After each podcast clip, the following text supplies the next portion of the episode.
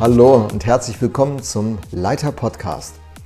In dieser Reihe beginnen wir uns mit den zehn klassischen Führungsfehlern zu beschäftigen. Zehn? Einige werden fragen, nur zehn? Die andere echt zehn? Ja, also die Latte der Fehler, die eine Führungskraft machen kann, die ist echt lang.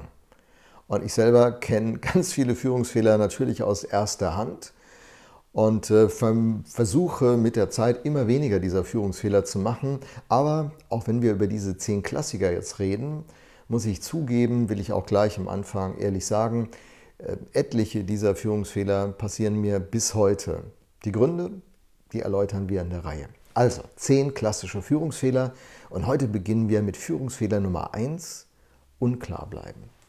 Eine der fünf Kernaufgaben einer Führungskraft nach meiner Ansicht ist, für Klarheit zu sorgen. Klarheit in der Organisation. Wer macht was, wann, warum, wie, wie nicht. Was sind unsere Werte? Was sind unsere Ressourcen? Was sind unsere konkreten Perspektiven? Was ist der Kontext, in dem wir unsere Beiträge geben? Je klarer der Rahmen ist, je klarer entwickelt sich eine Organisation. Und nun diese Klarheit zu schaffen, ist eine der Kernaufgaben einer Führungskraft. Ich weiß nicht, bist du ein klarer Leiter? Kannst du ja mal am besten dein Umfeld fragen. Ähm, Fakten sind ja Freunde und äh, die ehrliche Rückmeldung, quasi das Feedback, ist ja die effektiv einzige Möglichkeit, um die eigenen blinden Flecken zu erhellen. Okay, Klarheit schaffen. Warum ist das so wichtig und wo liegt das Problem? Erstmal der erste Punkt. Warum ist das so wichtig? Je mehr Klarheit in meinem Kontext, bei meinen Mitarbeitern, bei meinen Kunden, bei meinen Gästen, bei, in meinem Fall bei meinen Gemeindemitgliedern, bei meinen Kollegen und Kolleginnen, bei meinem Team äh, besteht, je größere Sicherheit und Vertrauensbasis entsteht. Dieses Vertrauen ist ja enorm wichtig. Vertrauen ist ja die Währung des Leiters.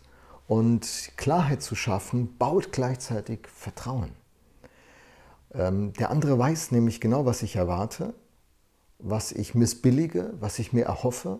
Und wenn wir miteinander geklärt haben, äh, wer hier was macht, bis wann das gemacht wird, in welcher Qualität es gemacht wird, was es kosten darf, welche anderen Mitarbeiter noch einbezogen werden, wie wir darüber kommunizieren, wie wir das vernetzen mit den anderen Aspekten, die auch von diesem Projekt betroffen sind. Je klarer all das ist, je weniger Missverständnisse entstehen. Und je weniger Missverständnisse entstehen, je besser ist das Klima und die Kommunikation und äh, dadurch entsteht Vertrauen. Und auf dieser Vertrauensbasis wächst ein Miteinander, das einen dynamischen Unterschied macht. In jedem Team, in jedem Team. Misstrauen ist eine der Hauptursachen, warum Leute nicht zusammenarbeiten, sondern gegeneinander arbeiten. Und das wäre das Schlimmste, was uns passieren könnte. Wenn ich nun für Klarheit sorge, wer ist hier für was zuständig und auf welchen Wegen sind wir unterwegs, je mehr diese Klarheit besteht, je dynamischer und vertrauensvoller kann das ganze Team zusammenarbeiten. Nun sorgen Führungskräfte offensichtlich nicht immer für diese Klarheit. Das ist ja einer der klassischen Führungsfehler. Warum wird so eine grundlegende Einsicht nicht konstant im Alltag umgesetzt? Schon die Frage, warum könnte unter Umständen eine Hürde sein, zum Ergebnis zu kommen. Manchmal ist es wirksamer, wenn wir statt warum wozu fragen. Also statt kausal, ursachenbezogen nachzufragen, final, gewinnorientiert zu fragen. Was möchte ich dadurch erreichen, dass ich nicht klar werde? Verrückte Frage, oder? Hm, was könnte das sein? Zum Beispiel möchte ich die Sympathie nicht verlieren. Vielleicht habe ich die Sorge, dass meine klare Formulierung der Erwartung und auch des Rahmens den anderen verärgert und er beginnt zu blockieren oder sogar einen Widerstand zu leisten. Und ich möchte das vermeiden. Übrigens, wir machen ja viel im Leben, auch als Führungskräfte, einfach nur um unangenehme Situationen zu vermeiden. Das ist genau die Gegenheit von Klarheit. Da ist was im Nebel, keiner sieht's. Eigentlich habe ich die Erwartung, der andere weiß nicht, dass ich die Erwartung habe. Ich meine, da ist das Missverständnis und das Misstrauen vorprogrammiert. Eine andere Ursache könnte auch darin liegen, dass mir selber nicht ganz klar ist als Leiter, was ich eigentlich will. Ich habe irgendeinen Gedanken aufgenommen, aber ich habe noch keinen Plan, wie wir das in unserem Kontext tatsächlich umsetzen. Bei uns wird gerade äh, etliches vorbereitet für Ostern.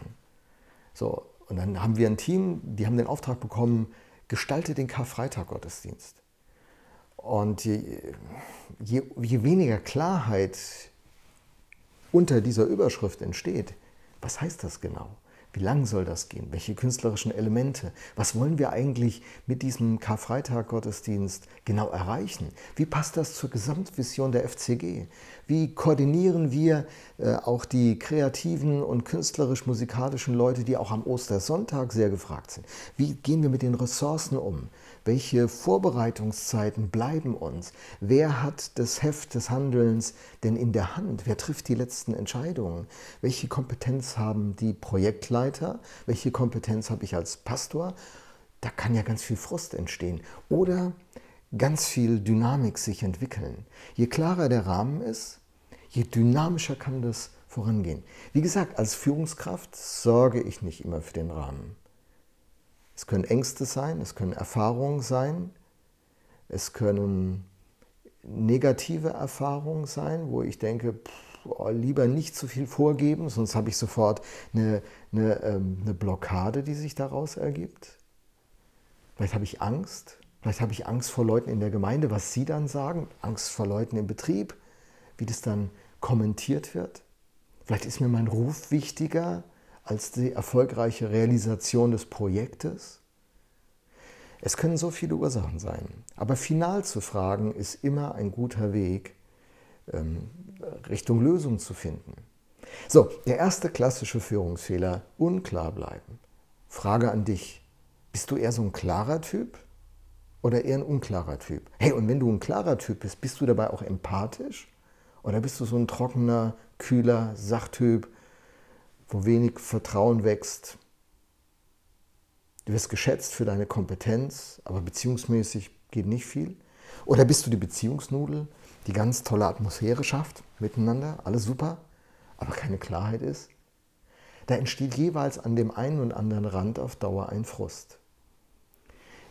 Wir Führungskräfte sind deswegen herausgefordert, uns zu entwickeln. Auf der einen Seite super klar zu werden, aber dabei Menschen mitzunehmen. Wie macht man das? Wir werden in der Reihe der zehn klassischen Führungsfehler etliches noch dazu lernen.